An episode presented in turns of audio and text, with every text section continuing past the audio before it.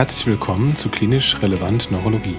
Heute spreche ich mit dem Radiologen Lars Kübler über das Thema Normaldruckhydrocephalus. Dieses Thema ist mir besonders wichtig gewesen, weil ich häufig in meinem klinischen Alltag mit der radiologischen Verdachtsdiagnose eines NPH konfrontiert werde und dann sozusagen von hinten das Pferd aufzäume und zu den Patienten gehe und schaue, ob auch die klinischen Kriterien für einen NPH vorliegen. Viel Spaß beim Zuhören.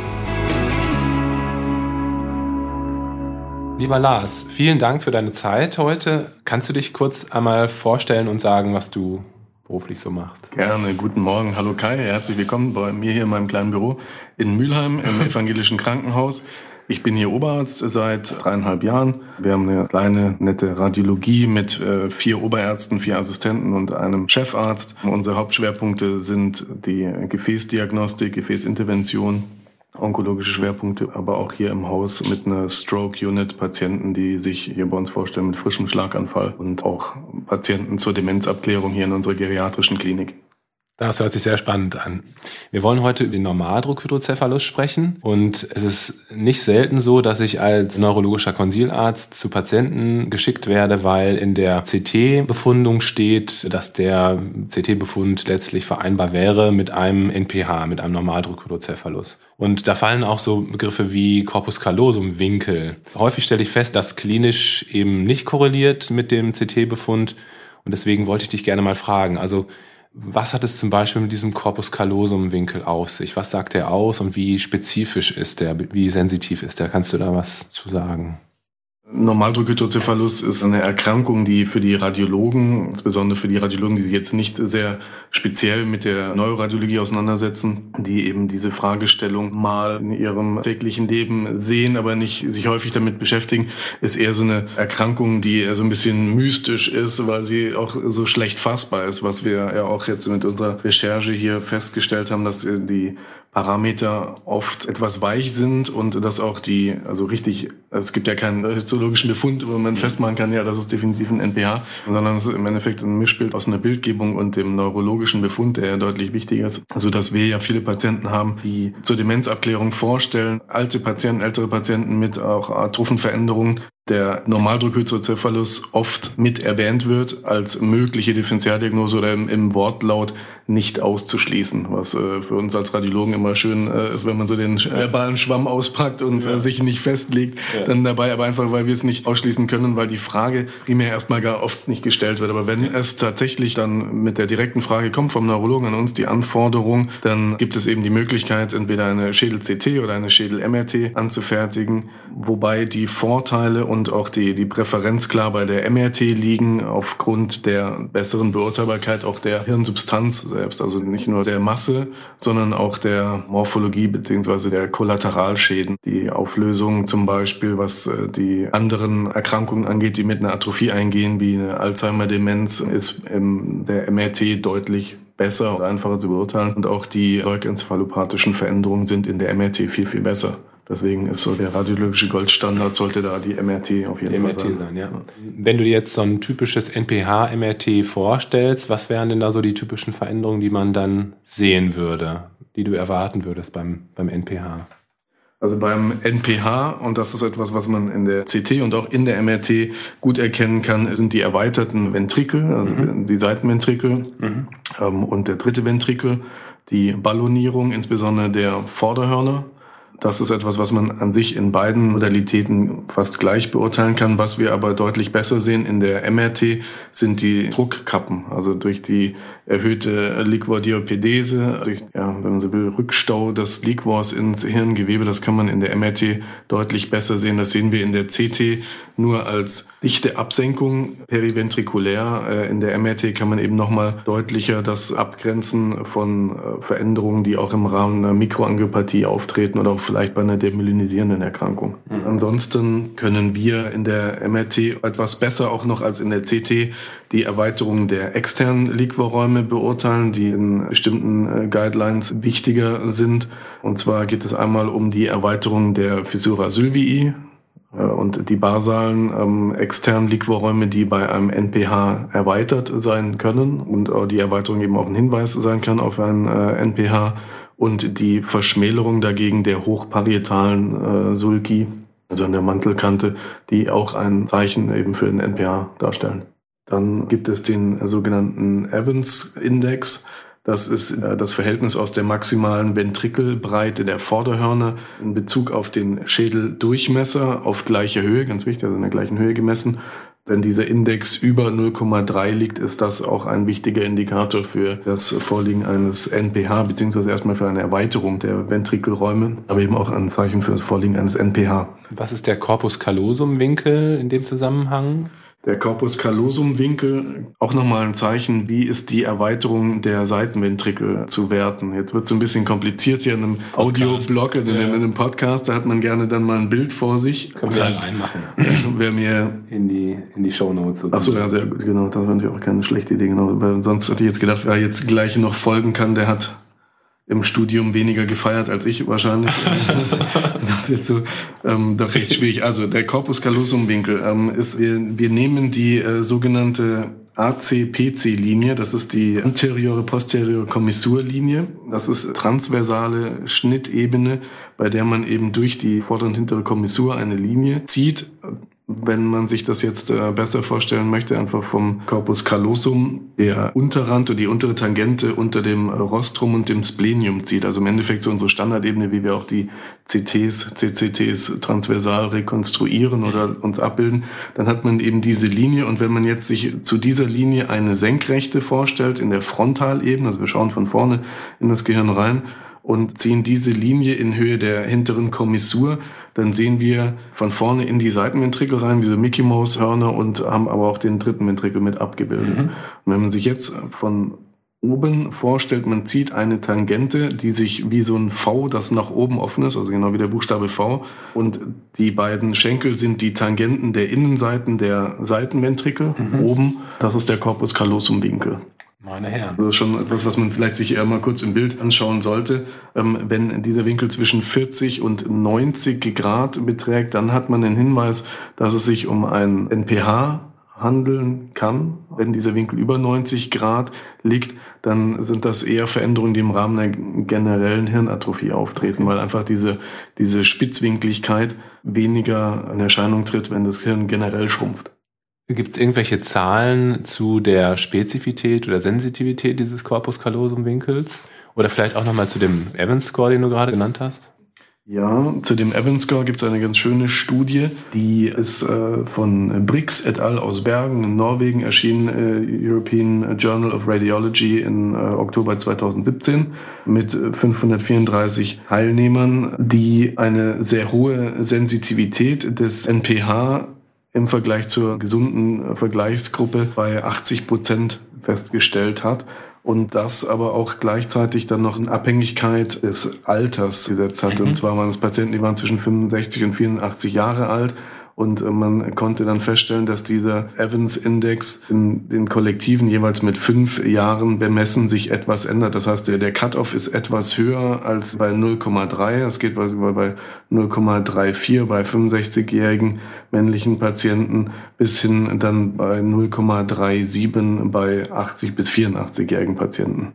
Ein sehr verlässlicher Score aber aufgrund des sowieso Masse abnehmenden Hirns sollte man da eben nochmal irgendwie eine Differenzierung ja. ziehen. Und für den Corpus callosum Winkel gibt es da auch Zahlen zu? Kann man da auch sagen, wie spezifisch und sensitiv der Wert ist?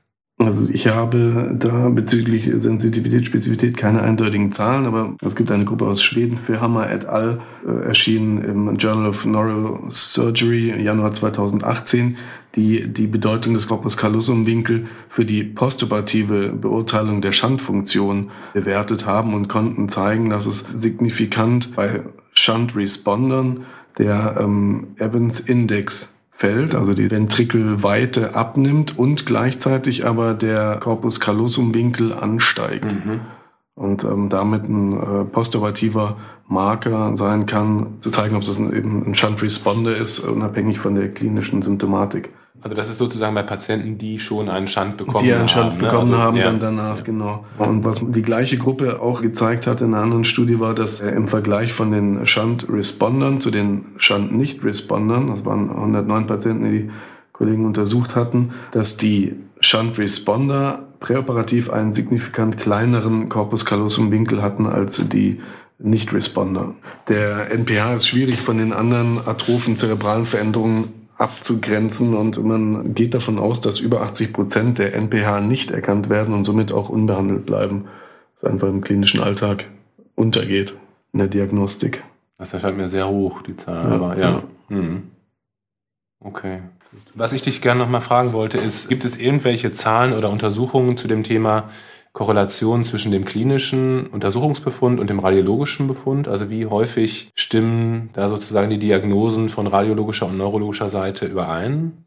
Es gibt eine Studie von Jay Anderson et al., auch aus Schweden, aus Yme, ich kann, kann kein Schwedisch, ich weiß nicht, ob es Yme erschienen, in, in dem elektronischen Neurological Science äh, Paper 2017, April, unterschieden in unwahrscheinlich, möglich und wahrscheinlich der NPH und dort verglichen die radiologischen Guidelines nach der amerikanischen europäischen Richtlinie und japanischen Richtlinie und einem neurologischen Untersuchungsbefund.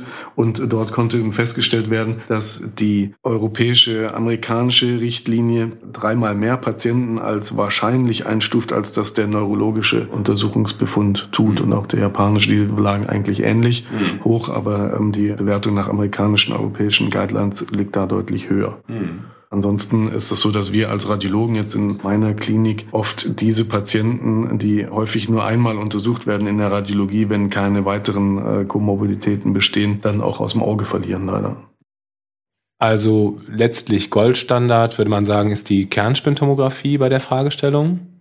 Einfach weil man eben nicht nur die Ventrikelweite besser beurteilen kann, sondern eben weil man auch die anderen atrophen Erkrankungen, die differentialdiagnostisch in Frage kommen, besser abgrenzen kann. Genau, die auch immer ausgeschlossen werden müssen. Also ja. wir müssen ja auch nicht nur die atrophen Veränderungen ausschließen, sondern wir müssen auch ausschließen, dass eine Aquäduktstenose vorliegt ja. oder ein Verschluss äh, durch Stimmt. Tumoren, Entzündungen oder auch inflammatorische Veränderungen. Ja. Genau.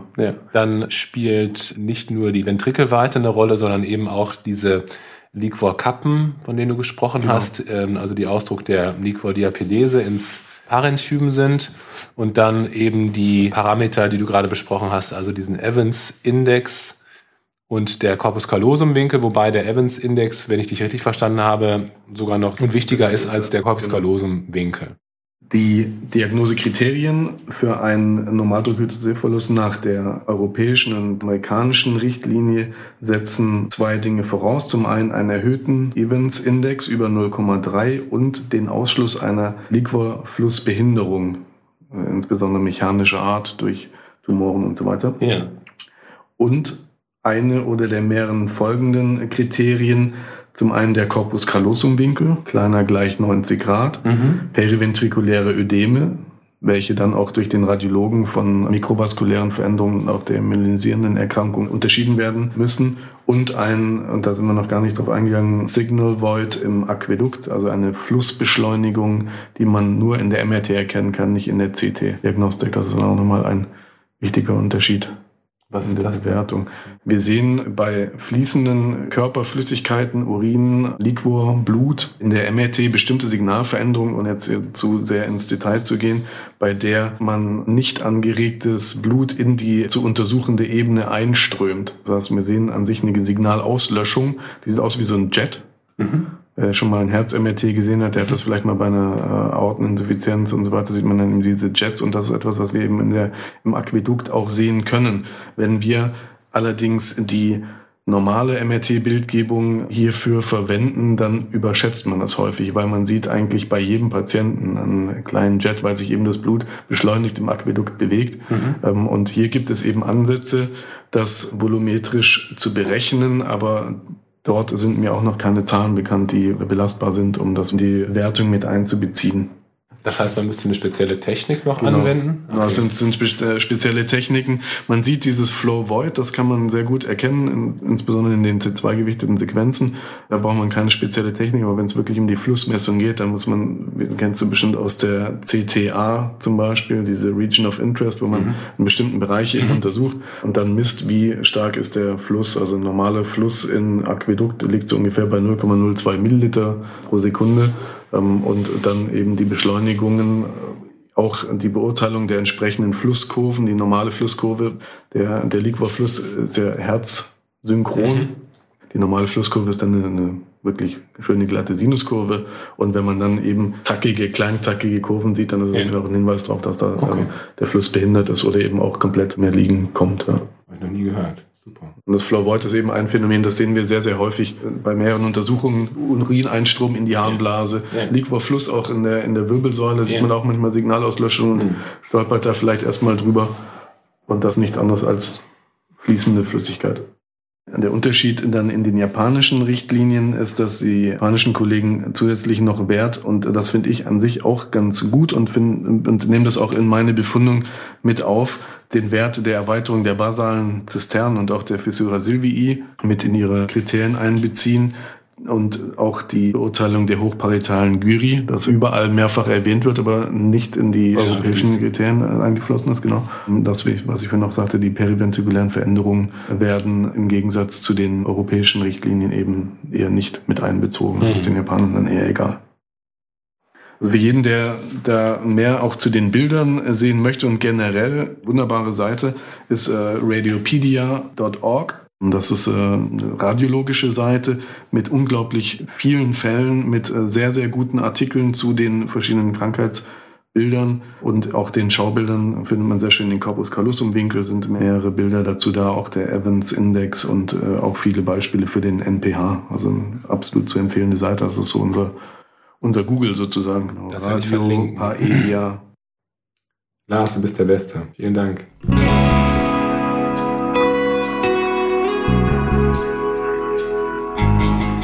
Herzlichen Dank fürs Zuhören.